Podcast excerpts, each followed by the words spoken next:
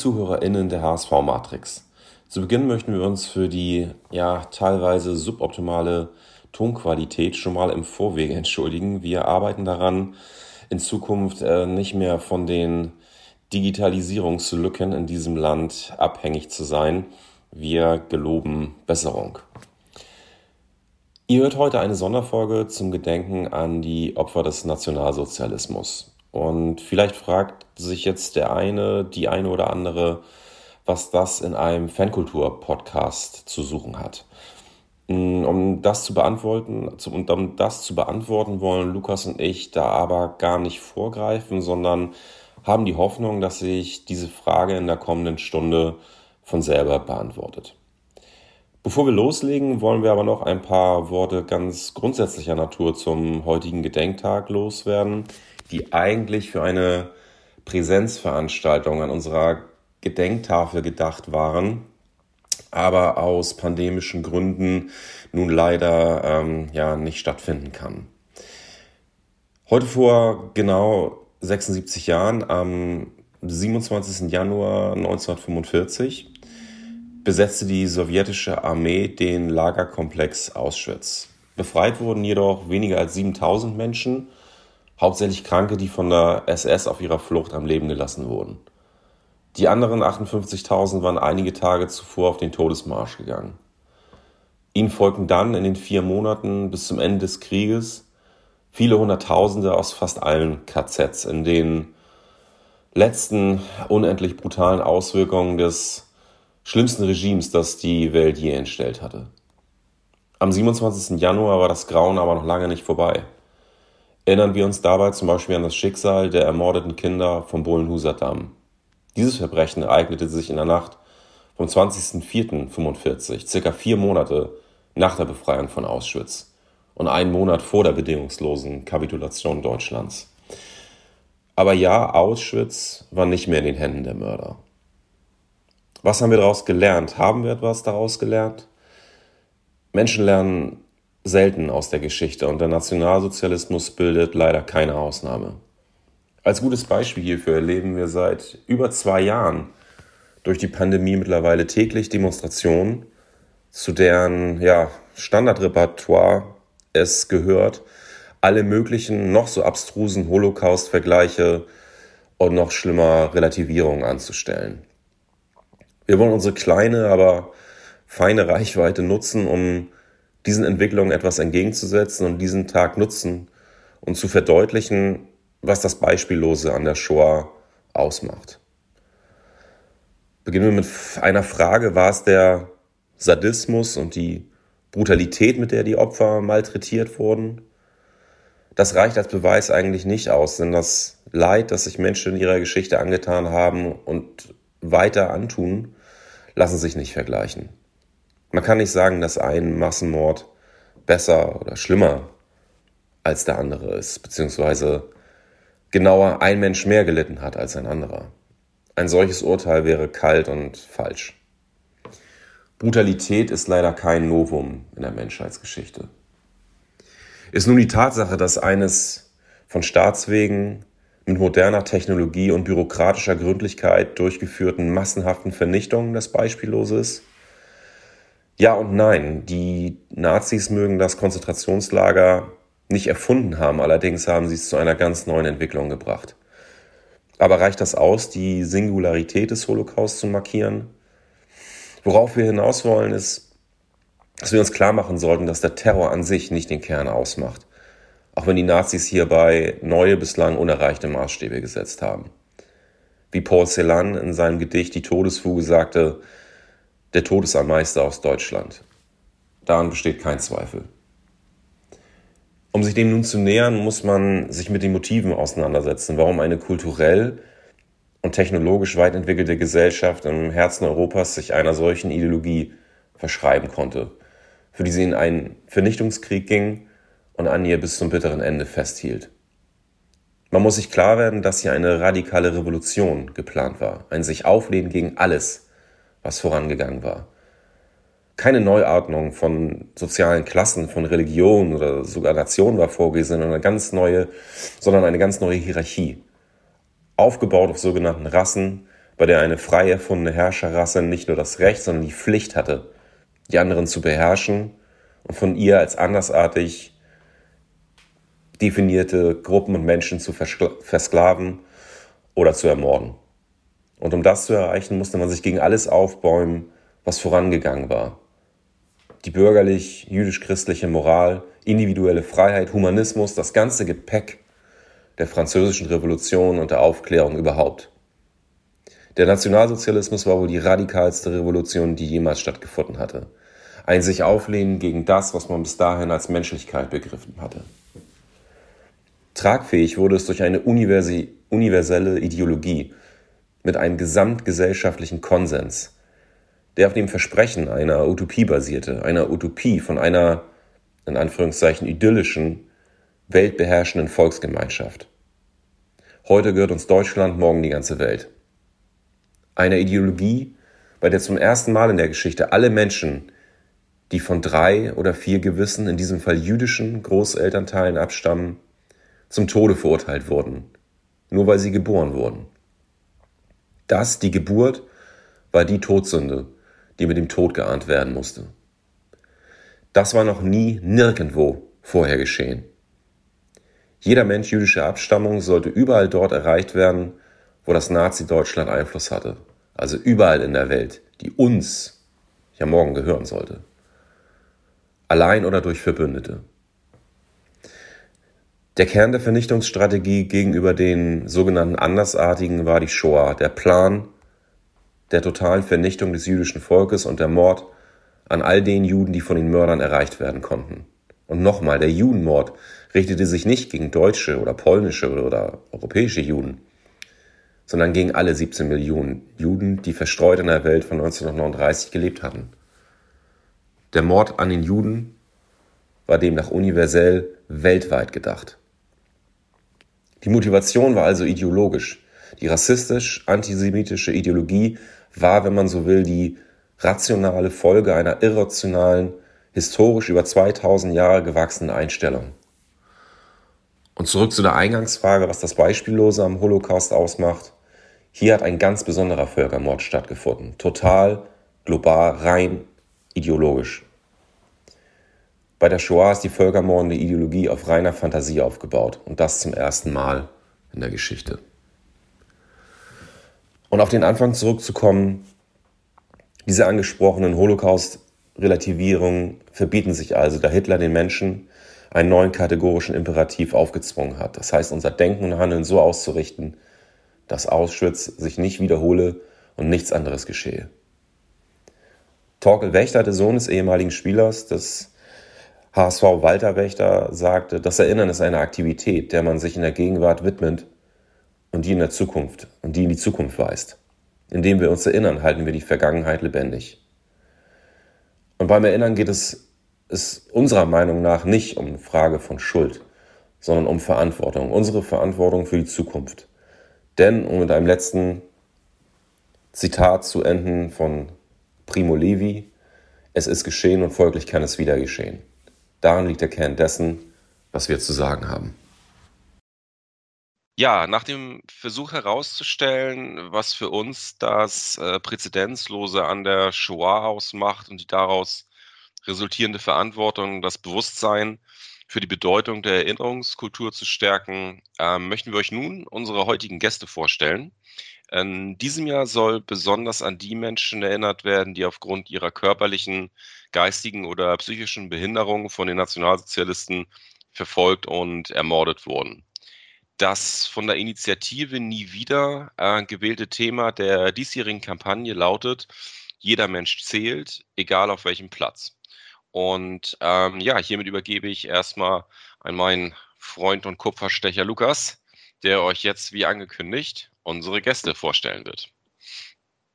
Auch von mir äh, ein herzliches Willkommen ähm, zu dieser neuen Folge der HSV-Matrix. Ähm, Carola, kannst du dich bitte einmal vorstellen? Ähm, wir würden trotz des ähm, ernsten Themas heute ähm, nicht von unserem Plan abweichen wollen und ähm, deswegen stelle ich dir auch die Frage, ähm, ob du überhaupt einen wirklichen Bezug zum HSV hast und wenn ja, wie sieht dieser aus? Und ähm, ja, erzähl doch aber erstmal, wer du bist und äh, warum du heute hier bist. Ja, ähm, ich hoffe, ich bin ganz gut zu hören. Ähm, danke für die Einladung. Ähm, danke, dass ich ähm, heute bei euch sein darf. Ja, ich habe einen Bezug zu HSV. Der ist tatsächlich seit meiner Kindheit schon da. Ich bin nämlich gebürtige Hamburgerin und als Hamburgerin bin ich natürlich auch Patriotin. Und da mein Vater tatsächlich über 40 Jahre lang aktiv Fußball gespielt hat und jedes Wochenende auf dem Platz war und auch kein Spiel verpasst hat äh, der Hamburger Fußballvereine, bin ich natürlich ähm, als Tochter eines passionierten Fußballspielers und Fans ähm, auch mit dem HSV schon immer ein bisschen verbunden gewesen. Wenngleich ich zugeben muss, selber persönlich erst zwei Spiele live gesehen zu haben. Aber immerhin, ich habe zwei Spiele live mitverfolgt und war da in der Kurve und habe mitgegrölt. Genau. Kannst du dich noch erinnern, welche Spiele das waren? Das ist tatsächlich schon ein bisschen her. Ähm, ich hatte es nach Lüneburg geweht und ähm, dort bin ich sesshaft geworden. Da arbeite ich auch seit 2012 für die Euthanasie-Gedenkstätte als Leitung, als Wissenschaftlerin, aber auch Vermittlerin. Und ähm, ich habe tatsächlich auch aus familiären Gründen das danach wirklich nicht mehr zu irgendwelchen Turnieren geschafft. Also weder Fußball noch Handball noch irgendwas. Ist also schon ein bisschen her. Sehr schön. Du hast gerade schon so ein bisschen was zu deinem ähm, beruflichen Feld gesagt. Kannst du da noch ein bisschen mehr zu erzählen vielleicht?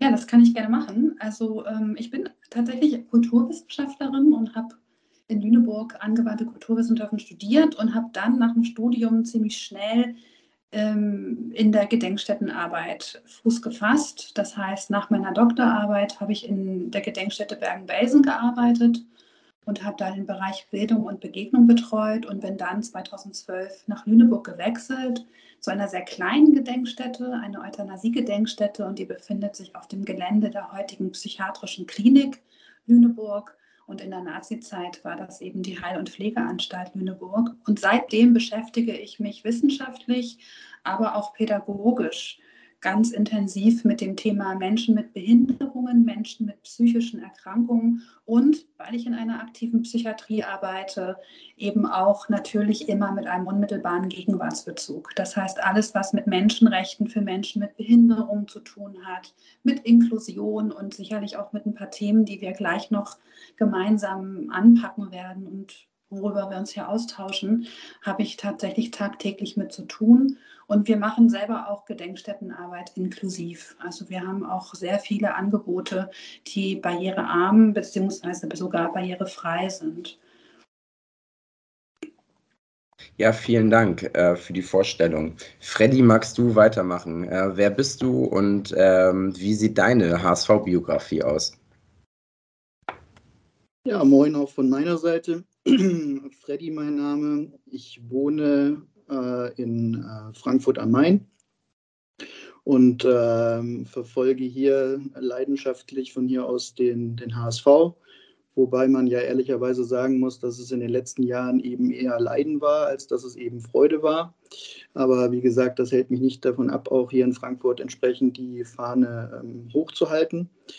Ähm, natürlich, aufgrund der Entfernung schaffe ich es nicht so häufig zu den Heimspielen, wie ich es gerne möchte. Ich bin dann eher auswärts dabei, aber ich versuche auch immer so zwei bis dreimal äh, in der Saison ähm, in den Volkspark zu kommen.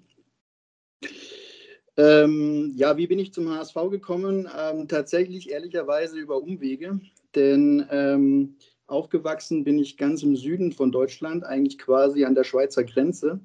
Und der nächstgelegene Ort ist eher, ähm, oder die nächstgrößere Bundesligastadt ist natürlich Freiburg oder eben Stuttgart. Von daher wäre es natürlich naheliegender gewesen, eher Fan von diesen Vereinen zu werden.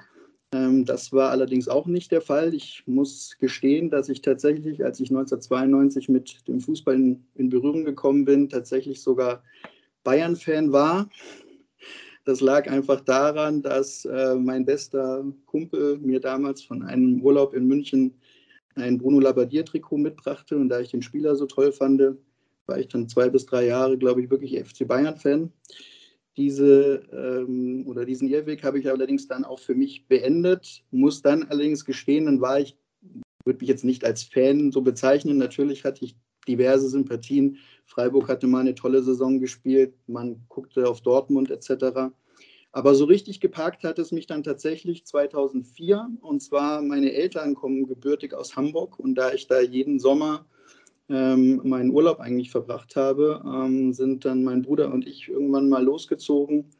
2004, ich glaube im August war es, und haben uns dann ein Spiel im Volkspark angeguckt, und zwar gegen den ersten FC Nürnberg. Und es war ein sehr, sehr torreiches Spiel, wo Benny Laut, glaube ich, dann den Siegtreffer zum 4 zu 3, glaube ich, gemacht hat. Und mich hat damals so die Stimmung in dem neuen Volkspark ähm, beeindruckt, dass es da dann wirklich um mich geschehen war. Ein Jahr später bin ich dann auch wirklich ähm, Mitglied geworden. Kann auch ja sagen, dass ich dann Gott sei Dank noch äh, so ein bisschen die, die, die, guten Zeiten miterlebt hatte. Also ich war dann auch in der Schweiz beim ähm, Europa UEFA Cup oder UEFA Cup Spiel gegen den FC Thun in Bern konnte ich miterleben. Also von daher seitdem wirklich verfolge ich den HSV sehr, sehr intensiv, sehr leidenschaftlich und habe auch hier tolle Freundschaften geschlossen über den HSV. Bin hier auch offiziell in einem Mitglied, äh, bin auch offiziell Mitglied in einem Fanclub äh, hier dann geworden. Also von daher sehr, sehr positive Erinnerungen. Cool, vielen Dank äh, für die ähm, Vorstellung. Ähm, Fanny, magst du dich einmal vorstellen? Ähm, als geschätzte Kollegin ähm, werden dich ähm, wahrscheinlich viele unserer Hörerinnen und Hörer bereits kennen. Nichtsdestotrotz möchte ich dir nicht hier die Bühne ähm, verwehren, dich einmal ausführlich vorzustellen. Danke ja, schön. Bitte? Äh, Fanny, auch gerne so ausführlich äh, wie letztens äh, in unserer Intim, wo du ja auch, ähm, das ist unsere, äh, für unsere Zuhörerinnen, äh, unsere vereinsinternes äh, Medium, wo Fanny auch mal erzählt hat, wie sie so zum HSV gekommen ist. Also bitte, jetzt hast du nochmal die Bühne. vielen Dank in die Runde. Vielen Dank für die Einladung an meine geschätzten Kollegen. Ähm, ja, ich bin äh, Fanny, ich bin äh, Fanbeauftragte mit Schwerpunkt Inklusion. Ja, seit 2015 dabei, damals äh, als Minijob angefangen, jetzt auf 30 Stunden. Und ähm, ich bin gelernte Krankenschwester, habe danach Pflege und Management studiert.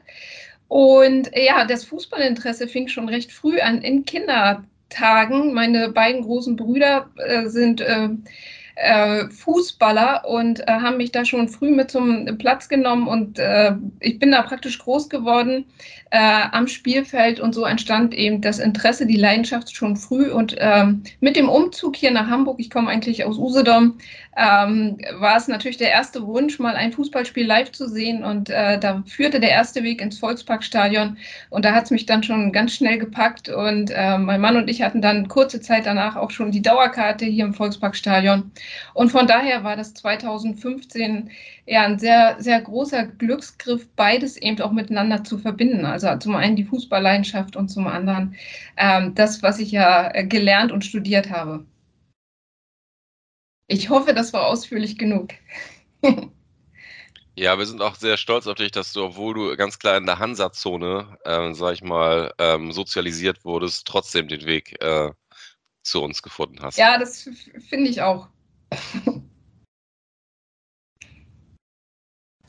So, da jetzt alle ähm, Gesichter, hätte ich beinahe gesagt, das ähm, können unsere Hörerinnen und Hörer ähm, ja aber auch ähm, nur auf einem kleinen Foto sehen, bekannt sind, ähm, würde ich jetzt gerne ähm, in den wirklich inhaltlichen Teil übergehen und würde dich, Carola, einmal bitten, eine historische Einordnung zum Thema Euthanasie zu geben. Also wo liegen die Ursprünge ähm, der, der Gedanken dazu? Ähm, wie hat sich das auch ähm, chronologisch so ein bisschen entwickelt ähm, und ähm, gerne dann auch den Zeitstrahl möglichst fortführen bis hin zur Gegenwart, wenn das für dich in Ordnung ist. Ja, ich versuche das auch wirklich so komprimiert zu machen, wie es irgendwie geht, weil das ist natürlich eine super komplexe Geschichte, die manchmal eben so in zwei Minuten runterreißt, aber man kann doch schon eine große Linie machen. Also, Lass dir da auch ruhig Zeit. Okay. Wir haben keinen Stress. Linie. Okay, also die große Linie beginnt tatsächlich im 19. Jahrhundert. Ähm, da machen sich die ersten Gedanken darüber im Zusammenhang mit der Industrialisierung, die so in großer Blüte ist. Wie kann man eigentlich Leistungsbereitschaft steigern? Und alles, was wir auch so im Bereich der Turn- und Sportbewegung haben, alles im Bereich Vereinsgründungen, das sind ja oft auch Gründungen des späten 19. Jahrhunderts, ähm, geht auch in diese Richtung. Also der Körper gewinnt an Bedeutung, Gesundheit, Fitness bekommt Bedeutung. Und wir haben eigentlich so um die Jahrhundertwende richtig mit so einer Art Wellness-Bewegung zu tun. Gleichzeitig entsteht die Psychologie als neue Wissenschaft. Ähm, Sigmund Freud sagen ja vielleicht vielen was ähm, und begründet im Grunde genommen einen neuen medizinischen Bereich, auch der Gesundheitsversorgung. Das Thema Gesundheit, Ernährung, Körper, Fitness, aber auch seelische Gesundheit bekommt also richtig Bedeutung im Zusammenhang oder sozusagen als, hm, man kann sagen, als Begleiterscheinung von Industrialisierung und moderner Leistungsgesellschaft. Und das ist eine Linie, die sich bis heute im Grunde genommen vorzieht. Die Idee, dass ähm, eine Gesundheit oder ein gesunder Körper, ein makelloser Körper, ein Körper ohne Defizite angeblich leistungsbereiter und damit automatisch die Konnotation, die Bewertung bekommt, mehr wert zu sein als Menschen, Körper, ähm, menschliches Dasein mit Handicap. Und diejenigen, die sich dann darüber Gedanken machen, wie kann man eigentlich den Körper optimieren, wie kann man Gesundheit steigern, wie kann man Erkrankung, Behinderung überwinden, sind dann nicht die Deutschen interessanterweise, sondern das sind die Amerikaner bzw. Ang Anglikaner, also aus Großbritannien, entsteht die Welle der Eugenik. Das ist eine richtige Bewegung, die Eugenikbewegung. Und Charles Darwin und Francis Galton, das sind alles so Namen, der eine oder andere ist vielleicht mal bekannt geworden durch den eigenen Schulbiologieunterricht. Und die machen sich tatsächlich als erstes Gedanken, wie kann man eigentlich Gesundheit ähm, optimieren und Behinderung überwinden. Und diese Eugenikbewegung schwappt in die USA und bekommt dann da so richtig Auftrieb, weil in Amerika denkt man ernsthaft, man könnte mit Eugenik das sogenannte Rassenproblem lösen. Also sprich, man versucht dann ziemlich schnell über Eugenik, also sprich über ähm, Fortpflanzungspolitik, Familienpolitik Einfluss zu nehmen auf ähm, äh, ja, Separation, auf, ähm, auf die Situation, dass Menschen weißer und schwarzer Hautfarbe sich eben nicht vermischen sollen. Und man begründet ein Institut. Und dieses erste Eugenik-Institut entsteht eben nicht in Berlin, wie viele denken, oder in München, sondern das entsteht tatsächlich dann in, in New York, äh, in Cold Spring Harbor. Heute ist das ein Stadtteil von New York. Und dort betreibt man dann das erste Mal sowas wie Rassenkunde und Rassenhygiene. Das läuft erstmal sehr theoretisch ab, aber ziemlich schnell wird daraus Praxis, sprich die ersten Sterilisationsgesetze, also Gesetze, die Menschen verbieten, Kinder in die Welt zu kriegen äh, zu, zu, zu äh, Kinder in die Welt zu bringen, ähm, Eltern zu werden. Diese ersten Sterilisationsgesetze werden tatsächlich eben auch nicht in der Mitte Europas das erste Mal erlassen, sondern in den USA. Und es sind bis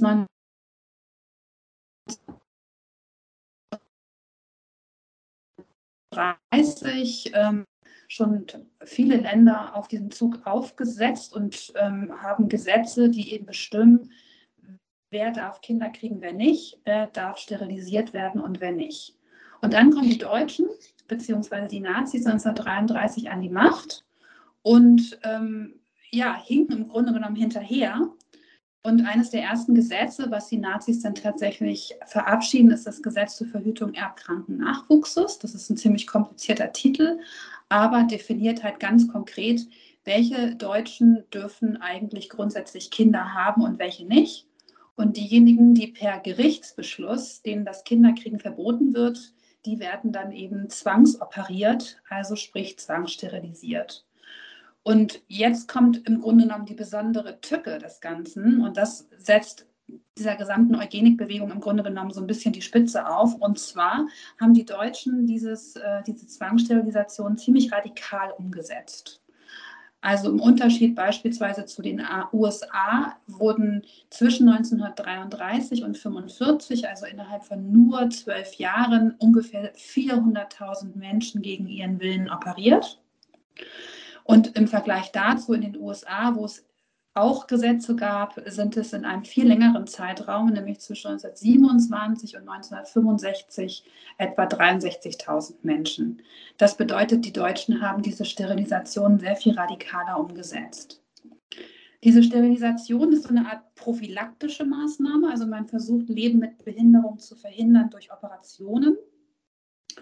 Und das reicht dann 1939 nicht. Dann geht man noch einen Schritt weiter und es wird auch begründet mit dem Ausbruch des Krieges. Menschen mit Behinderungen, Menschen mit seelischen Erkrankungen sollen im Grunde genommen nicht mehr ähm, ja, kriegswichtige Kapazitäten binden, finanzieller Art, aber auch im Bereich der Gesundheitsversorgung, also sprich in Kliniken, Krankenhäusern, auch was Ärzte und Pflegepersonal anbelangt. Und es wird entschieden, dass man den nächsten Schritt geht. Man tötet eben nicht nur ungeborenes Leben beziehungsweise verhindert es durch Sterilisation, sondern man tötet eben dann auch Menschen. Und die ersten Menschen mit Behinderungen, die dieser Euthanasie, und das ist der griechische Begriff für das Wort Patientenmord, zum Opfer fallen, sind tatsächlich die schwächsten Mitglieder dieser Gesellschaft. Das sind die Kinder mit Behinderungen, die eben schon im August 39, also ein paar Wochen vor Kriegsausbruch, zwei Wochen vor Kriegsausbruch, gemeldet werden müssen und dann eben auch in sogenannten Kinderfachabteilungen konzentriert und ermordet werden. Mm, nach der Meldepflicht für die Kinder führt man dann sehr schnell die Meldepflicht auch für die Erwachsenen ein und man stellt Verlegungslisten zusammen und diese Erwachsenen, die dann für die Verlegung in Frage kommen, werden dann in die sogenannte Aktion T4 einbezogen. Und das ist die Verlegung von erwachsenen Patienten von ihrer Herkunftsanstalt in eine sogenannte Tötungsanstalt. Und sie werden dann dort mit Kohlenmonoxid in Gaskammern ermordet. Das passiert zwischen Januar 41 und, äh, zwischen, Entschuldigung, zwischen 1940, Januar 1940 und August 1941. Diese Aktion T4 endet am August 41 offiziell, geht aber inoffiziell weiter. Man schließt einzelne Tötungsanstalten und macht dann ähm, in den Anstalten selber weiter, indem man Patienten ermordet ähm, mit Medikamenten oder durch Verhungerung. Und das zieht sich eben auch noch bis weit nach Kriegsende. Also für Lüneburg kann ich sagen, haben wir noch Hungersterben bis in den Sommer 1946. Was vielleicht auch noch von Bedeutung ist, und das hängt auch mit dem 27. Januar zusammen, mit dem Holocaust-Gedenktag, wie er ja auch genannt wird, es gibt auch noch eine enge Verbindungslinie zwischen diesen Euthanasiemorden und der Tötung mit Gas in den Tötungslagern. Im August 41, als man die Aktion T4 stoppt, weiß man nicht wohin mit dem Personal. Das Personal ist eingearbeitet in das ähm, industrielle Ermorden von Menschen mit Kohlenmonoxid.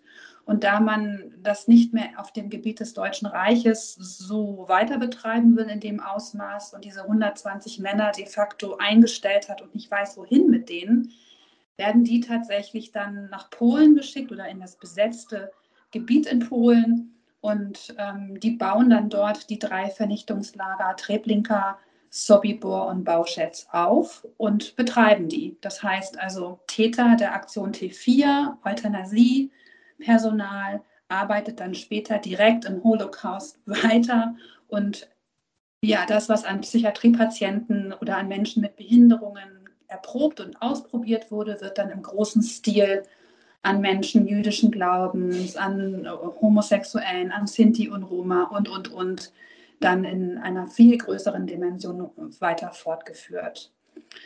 Ja, und wie schon erwähnt, so eine große Kontinuität gibt es nicht. Das ist auch im Grunde genommen etwas, was auch wieder mit dem 27. Januar zusammenhängt. Der 27. Januar ist ja das Datum der Befreiung Auschwitz. Das hast du ja gerade auch nochmal in Erinnerung gerufen. Und ähm, ja, diese Befreiung gab es eben für Menschen mit Behinderung de facto nicht. Also Lager wurden befreit, aber Anstalten wurden nicht befreit, Heime wurden nicht befreit. Also Menschen mit Behinderungen wurden oft nicht befreit. Die, die es überlebt haben, das Töten in den Anstalten und Heimen, sind in der Regel Patient geblieben. Die Ärzte sind Ärzte geblieben, die Pfleger sind Pflegekräfte geblieben. Und die Entrechtung von Menschen in diesen Institutionen, auf den Stationen, ähm, hat noch Jahrzehnte weiter, ähm, ist das noch weiter passiert. Man hat ähm, noch bis in den Sommer 46 hinein, wie gesagt, kaum was zur Verbesserung der Versorgungslage gemacht. Es sind also viele noch an, an Mangelversorgung gestorben. 46, 47 hört es dann langsam auf mit dem Sterben, aber das Entrechten, also die Entmündigung, die Verwahrlosung, die ähm, ja, menschenunwürdige Behandlung, die zieht sich fort. Und die wird das erste Mal kritisch angeguckt in den 1970er Jahren. Da gibt es dann eine Enquete-Kommission vom Deutschen Bundestag und die gucken sich die Psychiatrien an auf dem deutschen, westdeutschen Gebiet und sind geschockt und führen das erste Mal Reformen in diesen Psychiatrien ein. Und wir werden ja heute auch noch mal ein bisschen so ein bisschen was über Inklusion sprechen. Also meine steile These, mit der ich auch hier so ein bisschen in diesen Podcast gehe, ist, dass ich sage, ähm, diese Zäsur zwischen 1933 und 1945, also diese NS-Zeit, hat einfach eine ganz starke Auswirkung auch auf die Zeit bis heute. Sprich, dass gerade wir Deutschen eben auch ähm, in vielen Lebensbereichen noch nicht selbstverständlich inklusiv leben und dass wir überhaupt ähm, über Inklusion viel diskutieren müssen und dass es überhaupt nicht selbstverständlich ist, in unserem Land Teilhabe zu erfahren in allen Lebensbereichen, hängt auch sehr stark damit zusammen, dass eben zwischen 33 und 45 im Unterschied zu vielen anderen Kulturen und Ländern eben so eine maximale Ausgrenzung, ähm, maximale Exklusion, nämlich der Mord an Menschen mit Behinderungen und psychischen Erkrankungen stattgefunden hat. Das ist so mein grober Überblick bis heute. Vielen Dank, Carola. Also ähm, auch wenn ähm, einem das Thema ja jetzt nicht gänzlich ähm, neu ist, wenn, wenn man das nochmal so auch in der komprimierten Form zusammengefasst hört, dann ähm, hat man dann doch wieder direkt so ein Kloß im Hals. Ähm, so geht es mir zumindest. Ähm, nichtsdestotrotz möchte ich so deine letzten Worte einmal aufgreifen ähm, um den Brückenschlag in das Hier und Jetzt zu machen, um zu schauen, wo stehen wir eigentlich heute, ähm, wenn es um ähm, die Teilhabe von ähm, Menschen mit Behinderung geht in der heutigen Gesellschaft und natürlich auch beim HSV. Und ähm, ja, wir haben ja beim HSV ein Inklusionskonzept und ähm, dafür ist in erster Linie ähm, Fanny verantwortlich. Und ähm, auch wenn das jetzt vielleicht ähm, ein, ein, schwieriger Übergang ist, würde ich dich einmal bitten zu erzählen, ähm, wie, wie bei uns der Inklusionsgedanke ähm, ausschaut, äh, auch, auch in Gänze, ähm, ohne dabei jetzt ähm, ja, das zu relativieren, was wir ähm, davor gerade gehört haben.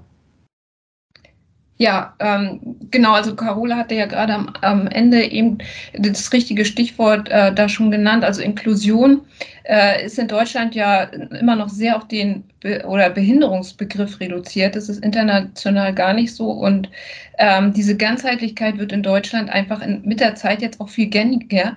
Und ähm, wir wollen äh, einfach auch den Zugang für alle schaffen. Das heißt, unabhängig davon, ob jemand eine Behinderung hat, äh, wie sein Einkommen ist, seine Herkunft ist, sein Glaube, sein Alter, ähm, weil diese Ganzheitlichkeit für uns einfach äh, wichtig ist, weil das Thema Behinderung ähm, somit aus der Isolation geholt wird. Also niemand ist einfach nur behindert, Mann oder Frau und ähm, es gibt einfach diese Mehrfachidentitäten und äh, die Folge sind dann eben leider auch mehrfach Ausschlüsse und deshalb ist es unsere Idee, äh, oder unser Inklusionsgedanke, uns zu fragen, wo produzieren wir diese Ausschlüsse und Ausgrenzung?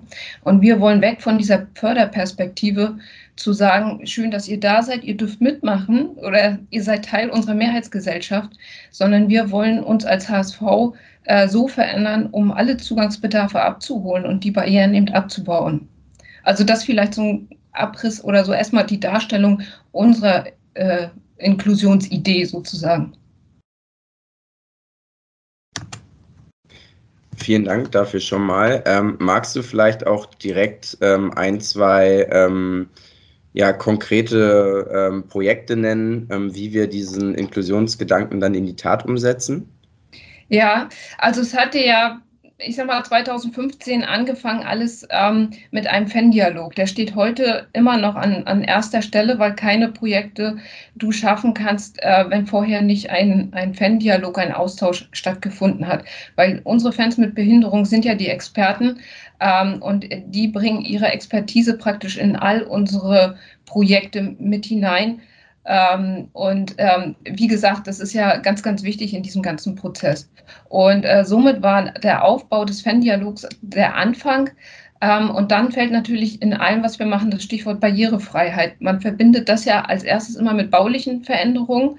Das haben wir natürlich auch gemacht, beispielsweise einen Windschutz gebaut auf den Rollstuhlrampen. Also wer nicht weiß, wo die sind, die befinden sich äh, auf der Südtribüne im A-Rang, äh, da so als ein Beispiel ganz am Anfang. Wir haben geguckt, welche äh, Bedarfe haben blinde und sehbehinderte Menschen im Stadion.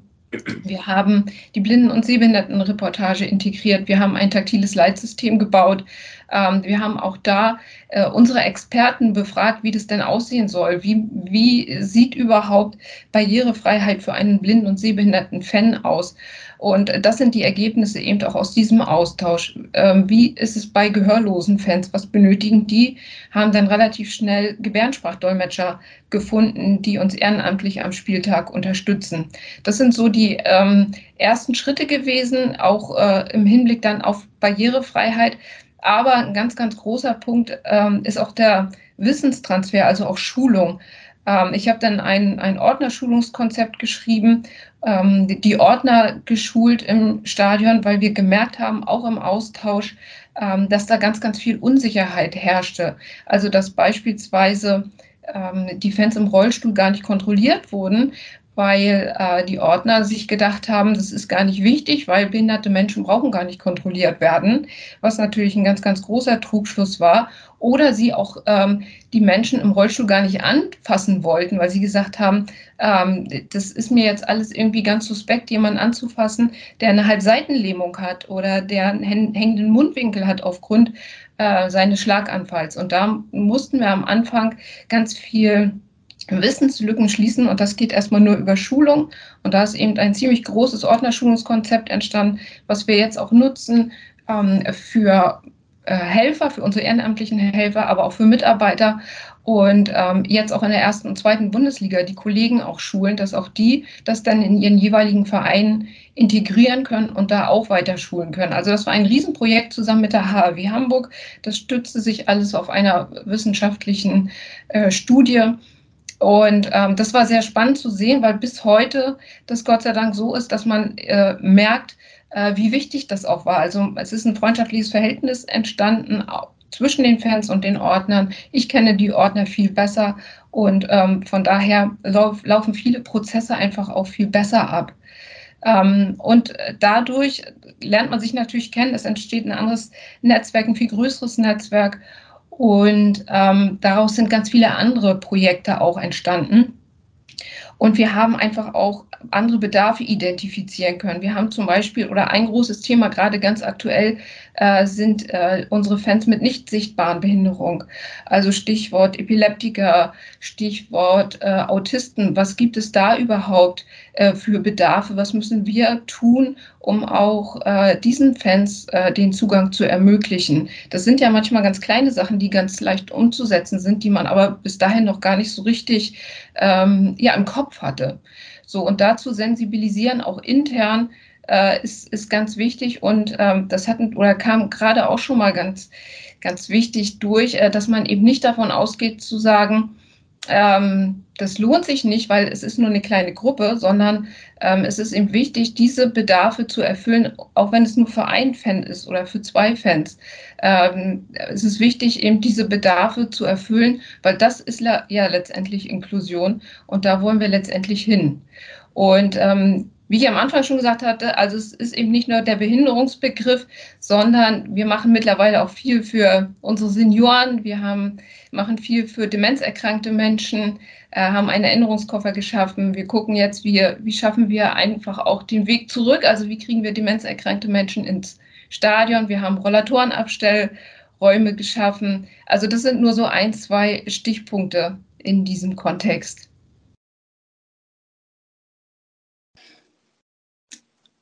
Ähm, ich, mir ist da gerade noch ein wichtiges Stichwort dazu eingefallen, ähm, weil du das auch gerade gesagt hattest, Fanny, dass, ähm, ja, dass man einfach auch wirklich Inklusion als Haltung verstehen muss. Es ist wirklich, es ist eine Haltung am Ende und es betrifft alle Menschen, groß, klein, dick, dünn, schwarz, weiß, äh, People of Color, Behinderung, Nichtbehinderung, Mann, Frau, divers und so weiter. Ähm, aber was ich auch wichtig finde an der Stelle, ist auch das Bewusstsein zu wecken, dass jeder von uns, und das ist de facto auch so, spätestens mit 70 Jahren, hat jeder Dritte von uns eine Behinderung. Und ähm, insofern macht man auch ein bisschen Fanpflege, glaube ich, wenn man, äh, ja, wenn man die Fans begleitet, auch ähm, in Lebensphasen, in denen dann plötzlich auch Behinderungen entstehen. Also die wenigsten Behinderungen sind ja qua Geburt schon da, sondern werden ja im Laufe des Lebens erworben und, und da auch eine Sensibilität für herstellen, dass jeder Mensch in eine solche Situation kommt und eigentlich die Behinderung wirklich erst entsteht, wenn soziale Barrieren da sind, ne? wenn die Umstände nicht so sind, dass jeder Teilhabe erfährt. Und es ist eigentlich unsere Aufgabe, dafür zu sorgen, dass Umstände so gebaut werden, dass alle Menschen Teilhabe erfahren können. Und dann ist auch interessanterweise niemand mehr ähm, behindert. Ne? Genau, also letztendlich ist ja genauso auch der Ausspruch, auch gerade von der Aktion Mensch zu sagen, man wird eben äh, behindert durch verschiedenste äh, Sachen, die einfach auch in unserer Umwelt passieren. Das ist ja das, letztendlich das, das ausschlaggebende Kriterium.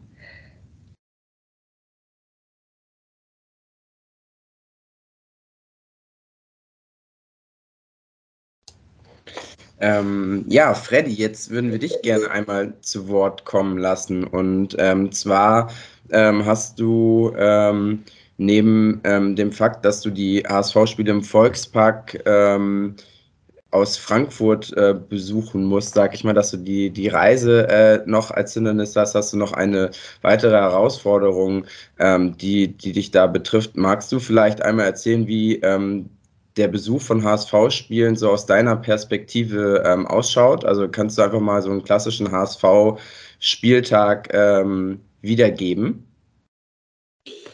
Das mache ich sehr gerne. Ähm, in der Tat stellt ähm, der HSV-Spieltag an sich für mich ähm, aufgrund, aufgrund meines körperlichen Handicaps, ich bin Rollstuhlfahrer von Geburt an, äh, immer eine Herausforderung an. Bevor ich das aber tue, möchte ich tatsächlich auch nochmal, ähm, Lukas, dir recht geben. Also ich fand die Ausführungen von dir, Carola, sehr, sehr eindrücklich und musste leider erschreckend äh, selber feststellen, äh, wie wenig man gerade über diesen Teilbereich eigentlich auch in der Schule ähm, erfahren hat.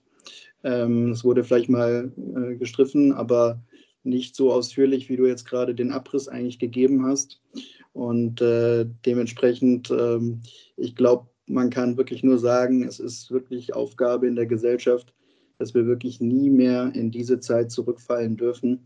Und ähm, ich glaube, das ist ganz, ganz wichtig. Ähm, ja, du hast es schon gesagt, ich bin Rollstuhlfahrer. Ähm, oder ich habe es gesagt. Ähm, und äh, deswegen spielt für mich das Thema Inklusion natürlich ganz persönlich ähm, eine große Rolle und ein großer Teilbereich wo wir definitiv noch äh, Verbesserungen haben, ist äh, natürlich hier auch die Mobilität, äh, die natürlich nicht für jedermann gleichermaßen spontan, so wie man möchte, nutzbar ist. Denn wenn ich ein HSV-Spiel ähm, besuche, dann mache ich das in der Regel, indem ich natürlich auf die Bahn zurückgreife.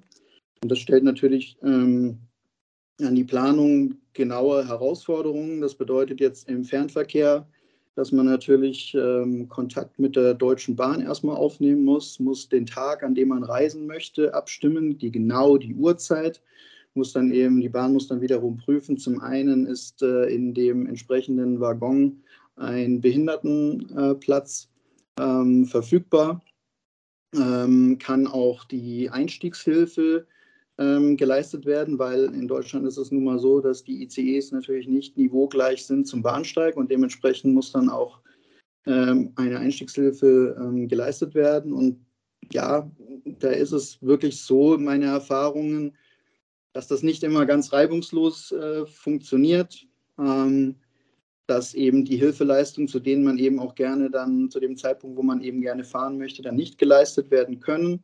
Und dementsprechend muss man auch ganz ehrlich sagen, scheidet öfters dieses Verkehrsmittel dann äh, auch ähm, ja, in den meisten Fällen dann eigentlich auch aus, wenn man es eigentlich nutzen will. Ähm, wenn es dann eben klappt und Gott sei Dank ähm, in den meisten Fällen, wo ich es genutzt habe, jetzt im, im, privaten Bereich, hat das auch sehr gut geklappt. Wie gesagt, dann ähm, steige ich in Frankfurt am Main ein ähm, mit der Einstieghilfe, meistens im Hamburger Hauptbahnhof dann aus. Von dort geht es ja dann weiter mit der ähm, S-Bahn Richtung Stellingen. Ähm, auch da sind das eine oder andere Hindernis zu überwinden, weil auch die S-Bahn nicht immer niveaugleich ist zum Bahnsteig. Ähm, und natürlich dann entsprechend auch, je nachdem, wann man ankommt, sind natürlich auch die ähm, Bahnen schon relativ voll. Das heißt, ähm, das macht es einem dann auch nicht immer einfach, positiv, aber auch bisher habe ich eigentlich immer so viel Hilfe auch erfahren von, ähm, von, von den Menschen beim Einstieg. Also eine gewisse Rücksichtnahme habe ich da auch schon erfahren. Also nicht, nicht immer alles nur negativ sehen, auch positiv. Ähm, das klappt dann in der Regel schon sehr gut. Und klar, man hat immer dann noch dieses, ähm, dieses, ähm, diese Unsicherheit, ob dann auch alle Aufzüge funktionieren. Ähm, aber in der Regel klappt das schon sehr, sehr gut. In Stellingen dann angekommen äh, ist es meistens ja so, äh, dass man die Wahl hat, ähm, geht man durch den Volkspark dann zum, äh, zum Stadion oder eben nimmt man den Bus. Ähm, in der Regel, weil ich eigentlich noch ganz mobil bin, rolle ich eigentlich meistens den Weg dahin, habe aber auch schon mal den Bus genommen. Auch das funktioniert äh, meinem Dafürhalten eigentlich sehr, sehr gut. Das wird ja dann auch mit Ordnern entsprechend geregelt, dass man auch ähm, gleich einsteigen darf. Ähm, von daher, das, das funktioniert eigentlich auch positiv. So sieht es eigentlich aus. Also Fazit, ähm, als Rollstuhlfahrer darf es da schon einer ähm, besonderen Planung natürlich dort, wie man dann eben zum Spiel kommt.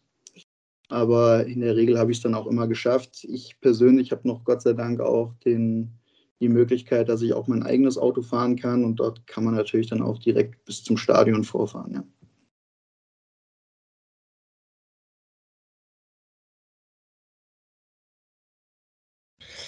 André, man hört dich leider nicht. Ich glaube, du musst einmal dein Mikro runterklappen. Oder?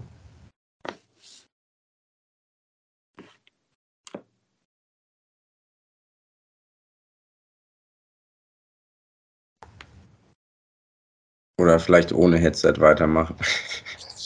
Genau. Könnt ihr mich jetzt hören? Okay. Ähm, ja, der Podcast aus der Mitte des Lebens mit den entsprechenden technischen Schwierigkeiten. Ähm, Freddy, ähm, du hattest gesagt, äh, 2004, äh, seit 2004 fängst, äh, fährst du zum HSV. Ähm, magst, also mich würde interessieren, wie du so, ähm, wenn du jetzt diesen Zeitstrahl äh, betrachtest von deinem ersten Besuch äh, im Volkspark und äh, heutzutage, ähm, genau, hol uns mal so in die Zeit 2004, wie es da war, irgendwie für dich äh, zum Fußball zu gehen und ähm, was sind so die prägnanten Unterschiede, die man, die du jetzt so wahrnimmst? Also aus 2004 kann ich ehrlicherweise eigentlich gar nicht so viel berichten, wie es da ähm, beispielsweise jetzt mit Bahnfahrten war, weil äh, in der Regel war ich dann immer eigentlich schon vor Ort. Wie gesagt, wir haben dort meistens die Ferien verbracht. Ich kann nur allgemein, glaube ich, mal so ein bisschen was sagen, wie aus meinem Dafürhalten. Carola hatte es ja auch schon ein bisschen angerissen. Also ich würde schon sagen, aus meiner Sicht, ähm, dass sich ähm, mit der Ratifizierung der UN-Behindertenrechtskonvention 2009 hat sich die Situation schon in vielen Bereichen gegenüber früher natürlich verbessert. Ne? Wenn ich ähm, daran denke, wenn man zum Beispiel ähm, im Nahverkehr mit einem Bus fahren wollte, dann war das meistens eigentlich kein Niederflurbus, sondern es war dann ein Bus mit einer, mit einer Stufe drin. Und das ist ja logischerweise heute schon so, dass es in der Regel wirklich immer flächendeckend Niederflurbusse zum Einsatz kommen. Ähm, das ist zum Beispiel mal so ein Punkt, wo ich sage, natürlich hat sich da gegenüber früher die, die Situation ähm, ähm, verbessert. Ähm, das, was man da seit der Behindertenrechtskonvention 2009, glaube ich, mehr auf die Dinge zumindest mal achtet. Nichtsdestotrotz ähm, bleiben natürlich aus meiner Sicht immer noch ähm, definitiv äh, Baustellen, die es, glaube ich, hier zu lösen gilt. Ähm, wie ich es gerade angedeutet habe, ähm, wenn ich jetzt mal, äh, ähm, Inklusion heißt ja wirklich, ähm, dass man am Leben teilhaben kann. Und äh, diese Bedingungen sind halt heute immer noch nicht flächendeckend gegeben. Also es ist immer noch so, dass man viel mit Stufen ähm, äh, zu Gebäuden zu kämpfen hat. Ähm, gerade im privaten Bereich, im öffentlichen Sektor ist es besser geworden aus meiner Sicht, aber im privaten Bereich ist es doch so, dass man häufig auf Barrieren trifft. Ähm, also insgesamt, es ist besser geworden, aber es ist, bleibt definitiv noch viel zu tun aus meiner Sicht. Ja, und ich will vielleicht auch noch mal so ein bisschen den Blick darauf werfen, auf das, was Fanny auch gerade gesagt hat, dass wir auch einfach äh, vorsichtig sein müssen, ähm, jetzt auch nicht noch die Gruppe der Menschen mit Behinderung in so A- und B-Hörnchen einzuteilen, sondern ähm, also viele Menschen haben inzwischen so ein sind kommod mit dem Begriff Inklusion und sagen, ja, es ist wichtig, über eine, eine, Rampe zu haben und ja, es ist total wichtig, dass auch eine Übersetzung in Gebärde stattfindet und haben so, ich sag mal, sichtbare Behinderungen. Und Fanny hat darauf gerade eben auch hingewiesen, das fand ich ganz toll, dass wir nämlich auch viele Dinge haben, die unsichtbar sind und dass es eine große Gruppe von Menschen gibt mit schweren psychischen Erkrankungen, mit schweren auch geistigen Behinderungen, mit starken Wahrnehmungsstörungen, mit, mit Epilepsie und, und, und, und, und, die unsichtbar sind. Und ähm, die sind, die haben wirklich auch innerhalb der Inklusionsdebatte noch nicht so die Lobby. Und da will ich auch noch mal so ein bisschen auf die Geschichte zurückkommen und ein bisschen erklären, warum das so ist. Ähm, Menschen mit Behinderung sind ja aufgrund von Behinderung auch wenig politisch engagiert gewesen. Also diese Bewegung von Menschen mit Behinderung ist ja oft von Menschen mit körperlicher Behinderung ausgegangen, die so Vorreiter gewesen sind. Dann gab es diese große Kontergan-Bewegung und so weiter. Und ähm, bis heute haben wir tatsächlich das Problem, dass es große Gruppen gibt von Menschen, die in irgendeiner Weise gehandicapt sind, die sich eben nicht organisieren können. Und ich glaube, da können so Sportvereine wie der HSV total gut ansetzen.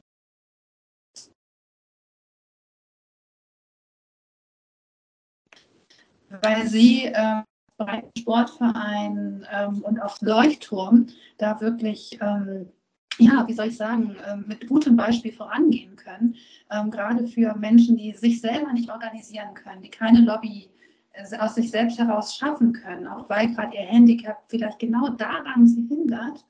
Da können eben solche großen ähm, Vereine wie vor allem auch der HSV für Hamburg eine Menge tun, glaube ich.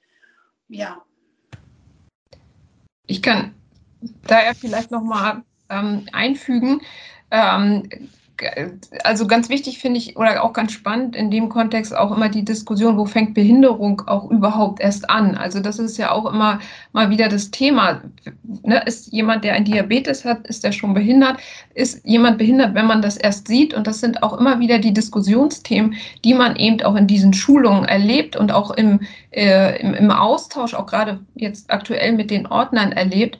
Und da gibt es ganz, ganz viele unterschiedliche Ansätze, auch international, dass man sich da Gedanken macht, wie oder wie geht man da überhaupt vor. Und während England zum Beispiel ähm, sagt, wir markieren tatsächlich noch die Leute, die eine nicht sichtbare Behinderung hat, ähm, ist das Gott sei Dank hier in Deutschland äh, nicht so. Und wir gehen aktuell davon aus und sagen, wir, wir müssen bei allen äh, Fans davon ausgehen, dass eine Behinderung vorliegt, egal welche. Also man geht eher, also man, wir schulen alle Ordner, nicht nur die, die in den sensiblen Bereichen arbeiten, sondern Wir schulen alle Ordner, weil es kann immer vorkommen, dass in allen Bereichen des Stadions Menschen gibt, die eine Behinderung haben, weil man gar nicht klar sagen kann, das ist die Rollstuhlrampe, hier kommen nur äh, behinderte Fans durch, sondern man muss per se davon ausgehen, dass es in allen Bereichen so ist. Und diese Sensibilität dafür zu entwickeln, ist äh, schon mal ganz wichtig, ohne dass eine Markierung stattfindet. Ähm, das finde ich erstmal äh, ganz wichtig. Ähm, und dann sagtest du, Lukas, ja auch gerade, äh, was jetzt so 2004 der Unterschied war zu heute. Und ich glaube, man merkt es da aktuell ganz, ganz klar an der ähm, EM oder WM. 2006 fand ja in Deutschland die WM statt und unter anderem eben auch in unserem Stadion. Und man merkt, ähm, dass 2006 ja ganz andere Voraussetzungen ähm, notwendig waren. Also wenn wir uns unser Stadion angucken, sind wir baulich, wie Frederik ja auch gerade sagte, längst nicht so weit, dass wir sagen können, wir sind barrierefrei. Das hat aber 2006 vollkommen ausgereicht.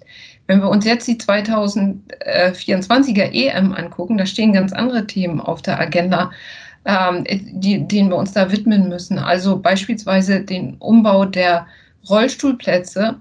Ähm, und was ich da total spannend und wichtig finde, ist auch, dass die Rollstuhlfahrer nicht nur auf diesen einen Bereich fokussiert sind, sondern dass es zukünftig so sein wird, dass die Rollstuhlfahrer auch wählen können, in welchen Bereichen des Stadions sie sitzen können.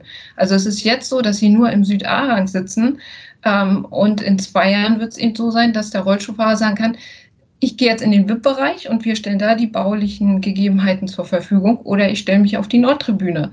So, und das ist natürlich mit einem erheblichen Umbau verbunden, von der Zuwägung bis hin zu Essens- und Getränkeständen. Aber letztendlich ist es ja genau das, wo wir hinwollen, nämlich dass man da auch äh, eine gewisse Abstufung schafft und eine Wahlmöglichkeit.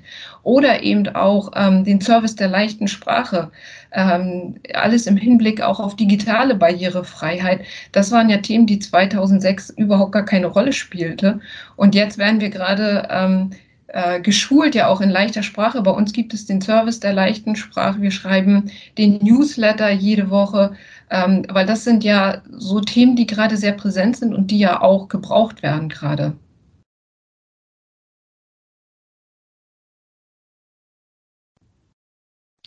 Ähm, ich hänge immer gerade noch so ein bisschen äh, gedanklich ähm, auch noch an der, äh, an dem wirklich äh, total interessanten, wenn auch ähm, sehr äh, belastenden, für, für mich auf jeden Fall, ähm, ähm, Exkurs, den ähm, äh, Carola uns vorhin geliefert hat, was, was mir auch dabei auch nochmal klar wurde, wie wenig ich auch äh, tatsächlich über diesen Bereich weiß. Das, was, äh, Freddy, hattest du das gesagt, dass halt in der Schule ähm, das Thema irgendwie gar nicht ange, ähm, angegangen wird. Es ist auf jeden Fall in meiner ähm, Schulzeit das so bestätigen, dass natürlich äh, Thema NS ähm, äh, behandelt wurde, aber äh, dieser Bereich irgendwie gar nicht. Und ähm, mir lief es an der einen oder anderen Stelle, das ging euch sicherlich auch so, doch echt richtig äh, kalt den Rücken runter und ähm, da hänge ich gedanklich noch so irgendwie in diesem, in diesem Bericht und da ist mir so eine Frage entstanden, Carola, wo wir dich jetzt schon mal äh, so als Expertin hier haben, vielleicht äh, kannst, kannst du mir da darauf antworten. Das ist jetzt wirklich vielleicht auch eine total naive Frage, aber ich stelle auch gerade fest, wie wenig ich über dieses äh, Thema weiß. Ähm, mich würde einfach interessieren, ob auch wenn es jetzt gerade nicht so ganz stringent hier in unserer ähm, Dramaturgie ist, jetzt erstmal einmal kurz weg äh, vom HSV und der, der heutigen Zeit nochmal zurück ähm, in die Jahre 40, 41 und, und folgende.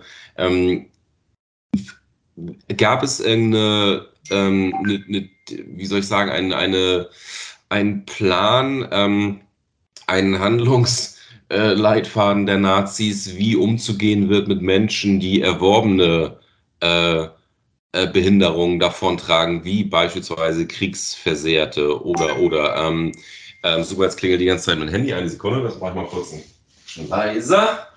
Optimal. So, ähm, es wurden da Unterschiede gemacht. Ging es primär um ähm, Behinderungen von äh, Geburt an? Ähm, ja, gab es da Unterschiede, beziehungsweise, ja, es würde mich mal interessieren, wie da dann Grenzen gezogen wurden oder ob man dann halt auch durch, durch Unfälle oder wie gesagt durch, durch das Thema Kriegsversehrt irgendwie denn auch in, in den Fokus geraten konnte. Ja, das würde mich äh, interessieren. Ja. Ja, das ist auch, glaube ich, ganz wichtig, weil man so ein bisschen verstehen will, warum wir die Haltung haben, die wir halten in unserer modernen Leistungsgesellschaft. Also wir sind in der modernen Leistungsgesellschaft. Deswegen hat Gesundheit, Körper, Wellness, Erholung, ähm, Rehabilitation hohen Stellenwert. Und wir sind auch noch nicht ganz weg von der NS-Zeit an der Stelle. Das klingt jetzt sehr hart, aber ähm, beispielsweise bezahlen Krankenkassen Reha-Maßnahmen nur dann, wenn durch eine Reha-Maßnahme die Arbeitsfähigkeit wiederhergestellt wird. Und das ist im Grunde genommen das Hauptkriterium.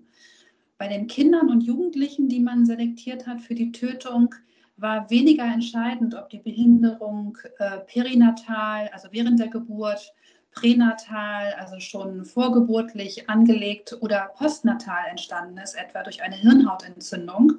Das spielte keine Rolle, sondern was wesentlich war, ist dieses Kind irgendwann schulfähig, erziehungsfähig. Das war das Selektionskriterium bei den Kindern und Jugendlichen und bei den Erwachsenen genauso. Da hat man nicht unterschieden zwingendermaßen zwischen einer erworbenen Behinderung oder einer ähm, äh, angeborenen Behinderung, sondern auch da war das Hauptkriterium die Frage der Arbeitsfähigkeit, der Leistungsfähigkeit, der Nützlichkeit. Das heißt, wir haben dort Menschen, die äh, infolge einer Syphilis ähm, eine Gehirnerkrankung bekommen haben im Laufe ihres Lebens mit Mitte 40 als nicht mehr arbeitsfähig gelten und die kommen, werden dann in die Gaskammer verlegt. Wir haben den 14-Jährigen, der als Jugendlicher ähm, eine Arbeitserprobung machen muss in der Anstalt, wo gecheckt wird, ähm, ist er in der Lage, einen Beruf zu lernen. Dann ist er in der Anstalt in der Schusterwerkstatt und man stellt fest, nee, kriegt er nicht hin. Dann wird er bei der Feldarbeit eingesetzt, in der Landwirtschaft. Das ist auch so grenzwertig, braucht viel Anleitung, ist nicht ordentlich, ähm, arbeitet nicht fleißig genug mit, ähm, versucht auch ab und zu mal abzuhauen und schwuppdiwupp ist dieser Patient äh, unbequem und kommt halt für die Tötung in Frage. Und bei den kleinen Kindern geht es wirklich um Schulfähigkeit. Also Kinder, die als Erziehungs- und Schulfähigkeiten, die hatten noch eine Chance zu überleben. Die sind dann verlegt worden in die Stiftung eben ESA nach Lemgo von Lüneburg aus. In Lüneburg gab es eine Kinderfachabteilung, dort wurden eben Kinder und Jugendliche konzentriert. Ähm, das ist eine der 31 Kinderfachabteilungen gewesen auf dem Gebiet des Deutschen Reiches. Ähm, da gab es eine Überlebenschance eigentlich nur, wenn es die Möglichkeit gab, auf eine Hilfsschule gehen zu können. Und die Kinder, denen man diese Entwicklung nicht zugestanden hat, die sind dann für die Tötung in Frage gekommen. Und gerade bei den Kriegsversehrten, das ist ein ganz wichtiger Punkt, da entfachte auch tatsächlich dann die Diskussion innerhalb der Gesellschaft, ähm, was machen wir mit den Soldaten, die jetzt von der Front versehrt nach Hause kommen? Ähm, sind das die nächsten, die sterben? Und diese Diskussion ähm, hat dann auch 41 zumindest dazu geführt, dass man ab dann das Töten wirklich nur noch geheim fortführt und diese Aktion T4 stoppt. Aber sie ist ja de facto ist das Töten dann ja weitergegangen mit Medikamenten und mit Verhungerung. Ne? Ähm, ja, also und man hat klar Diagnosen definiert, die wenigstens wissen, dass es an jedem Ort, wo es ein Gericht gegeben hat, auch ein Gesundheitsgericht gegeben hat. Und dieses Gesundheitsgericht hat beschlossen, wird man sterilisiert, ja oder nein. Und da gab es einen ganz klaren Kriterienkatalog. Wenn man äh, depressiv war, wenn man ähm, Epilepsie hatte, alkoholerkrankt war und so weiter, kam man dafür in Frage. Und die und haben. Das heißt, wenn die Schwester Epilepsie hatte oder der Vater alkoholkrank war, kam man trotzdem für die Sterilisation in Frage, auch wenn man selber gar nicht der Betroffene ist. So, und das ist so tief drin, in, also dieses Beurteilen, ähm, wie wertvoll ist ein Mensch äh, oder, oder die Bewertung eines Menschen nach Leistung, sei es in der Schule, sei es äh, im Berufsleben, das ist so tief drin, ähm, dass es bis heute eben auch noch nicht raus ist. Und wir haben ja auch diese moderne Leistungsgesellschaft. Und das steht auch manchmal im Konflikt mit Inklusion. Und da Brücken zu bauen und festzustellen, nein, das steht nicht im Konflikt, sondern alle Menschen haben einen Wert. Und es gibt diese, diese Bewertung nicht. Und ähm, wir gehen davon aus, dass alle Menschen grundsätzlich eine Behinderung haben. Und deswegen schulen wir unsere unsere, unser Personal so, dass alle Fans, die da sind, gleich behandelt werden. Das ist eine, eine, riesen, eine Riesenaufgabe, finde ich. Und ähm, deswegen, weil sie sich oft reibt in historisch, an historisch gewachsenen Strukturen. Und viele Dinge, wie unser Alltag strukturiert ist, ob der Bus äh, absenkbar ist, wie groß, die, äh, wie groß die Schrift ist auf einer Fahrkarte, ob es schwarz auf weiß ist oder grau auf rosa, ähm, ne, also all diese Dinge ähm, des Alltages. Ähm, unsere ganze Umgebung, unsere ganze Welt ist historisch geprägt, unsere gesamte Struktur. Und es, es, braucht eben auch Kraft, Anstrengung, um diese Strukturen zu verändern. Und das finde ich toll, dass es da solche Aktivitäten gibt und die braucht es. Ähm, und man muss sich dessen bewusst sein und drüber stolpern. Und so wie es gerade gesagt wurde, also wie, wie du ähm, Fanny und du, Frederik, wenn ihr beiden das auch gesagt habt, dass es 2004, 2006 ein ganz anderes Bewusstsein gab als jetzt, 2024. Ne? Da, da, hat man ganz andere Dinge im Blick. Das ist, glaube ich, auch ähm, ganz, ganz wichtig, dass man einfach jetzt Dinge sieht und wahrnimmt, die man vor 15 Jahren eben noch gar nicht gecheckt hat.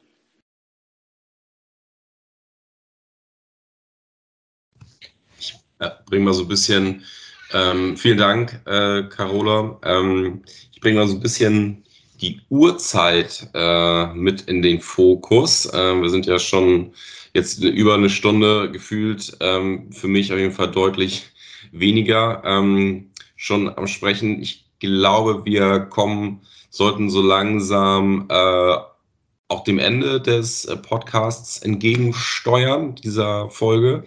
Mm, Genau, Lukas, hast du noch ähm, abschließende Fragen auf unserem Katalog?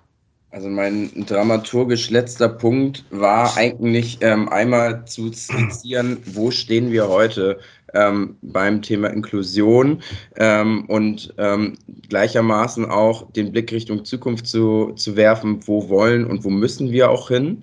Ähm, einerseits beim HSV und grundsätzlich ähm, auch in der Gesellschaft. Also da haben wir jetzt auch schon einige Worte drüber ähm, verloren, aber vielleicht finden wir da nochmal die passenden Schlussworte. Fanny, du hattest eben schon gesagt, dass eigentlich Kommunikation der Schlüssel des Ganzen ist, um ähm, mit den betroffenen Gruppen ähm, zu sprechen, um Dialogsangebote äh, zu schaffen, um halt auch die Bedarfe abzufragen.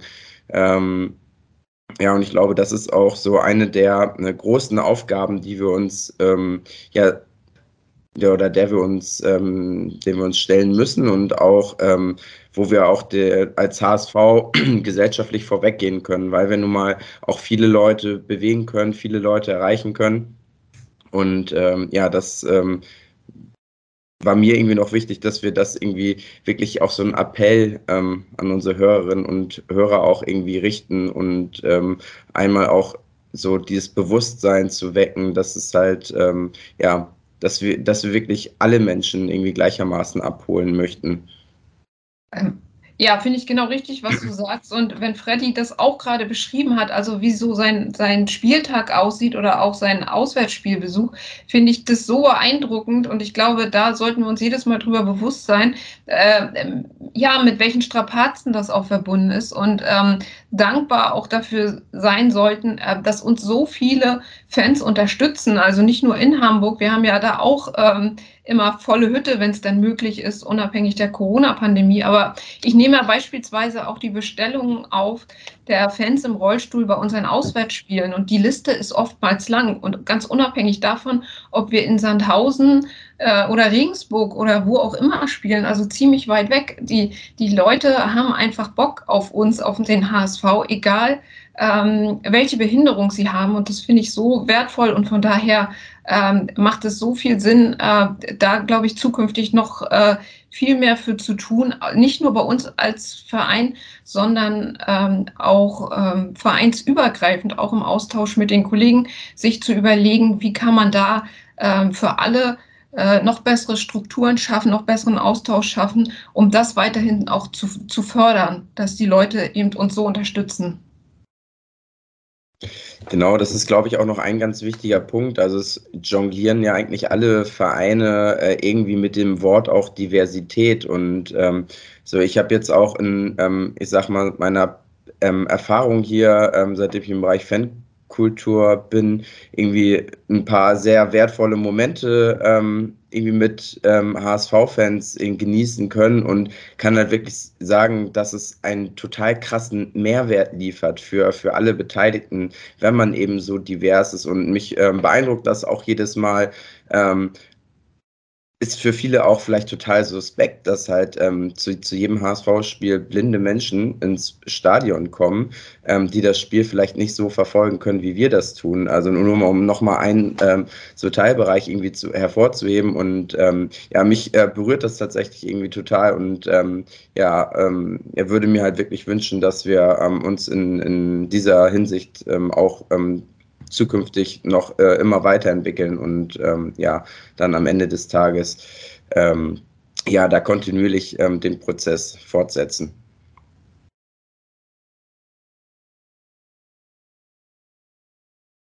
Ich glaube, äh, ja, Carola, gerne du noch. Ja, vielleicht auch da nochmal so die große Linie gezogen. Wir sind ja auch erst 80 Jahre weg von 1941, 42 und haben in 80 Jahren schon ganz viel auch in die andere Richtung lenken können. Und der HSV, ähm, der äh, finde ich, kann sich da sehr, sehr gut auch positionieren und ähm, eine sehr breite Gruppe von diversen Menschen ansprechen und ähm, ja, einfach auch ähm, zuhören und Anregungen aufnehmen und offen sein. Und ich glaube, dass gerade dieser Erfahrungsaustausch mit Menschen, die betroffen sind von Behinderung und denen was auffällt ähm, und da ein Forum zu bieten und dann auch wirklich diese Dinge nicht nur zu hören, sondern auch sich zum eigen zu machen und Dinge zu verändern und da eine Bereitschaft mitzubringen, ist eine Grundvoraussetzung für eine gute Zukunft und für eine weitere Entwicklung. Und ich bin eigentlich ganz zuversichtlich, dass wir in den nächsten 80 Jahren ähm, wieder ganz woanders stehen werden. Und vielleicht werden unsere Nachfahren dann auf uns gucken und sagen, wow, was haben die damals in ihrem Podcast noch alles so an Überlegungen gehabt, was heute selbstverständlich ist. Freddy, du ähm, wolltest noch was sagen. Ja, auch noch ähm, mal abschließend ähm, zu dem Thema Inklusion. Zum einen auch noch mal ähm, auf das allgemeine gesellschaftliche bezogen. Ähm, ich glaube, was, was wichtig ist, zumindest fühle ich es so, ähm, dass in der Gesellschaft auf jeden Fall verankert ist. Es ist ja nicht so, dass wir oder ich ich fühle mich zumindest nicht so, dass ich behindert bin, weil ich diese Behinderung habe, sondern weil ich eben auf Rahmenbedingungen treffe, die eben dazu führen, dass ich eben behindert werde. Und ich glaube, ähm, das höre ich auch immer wieder aus, aus Gesprächen heraus, wenn ich mit anderen spreche, das ist genau so ein bisschen der Punkt. Ne? Wir wollen ja kein Mitleid, wir wollen nur die gleichen Rahmenbedingungen ähm, haben, ähm, dass eben Barrieren abgebaut werden, dass es eben selbstverständlich wird, äh, eine Regelschule äh, zu besuchen, sodass man dann auch äh, bessere Chancen auf dem Arbeitsmarkt hat. Ich kann für mich nur sagen, ich hatte damals das Glück an der Stelle, bedingt dadurch, dass mich meine Eltern sehr gefördert haben, aber auch, dass ich an der einen oder anderen Stelle auf wirklich sehr verständnisvolle Leute da getroffen bin. Und dementsprechend habe ich mich so entwickelt, wie ich mich entwickelt habe.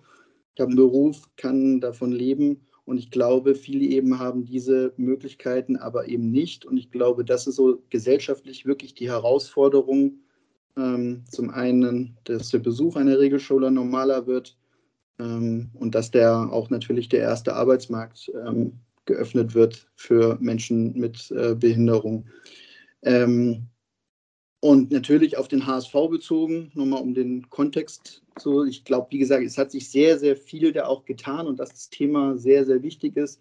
Das sieht man ja allein schon auch an der, an der Rolle von Fanny. Ähm, sicherlich kann man noch, noch vieles finden, was man verbessern kann.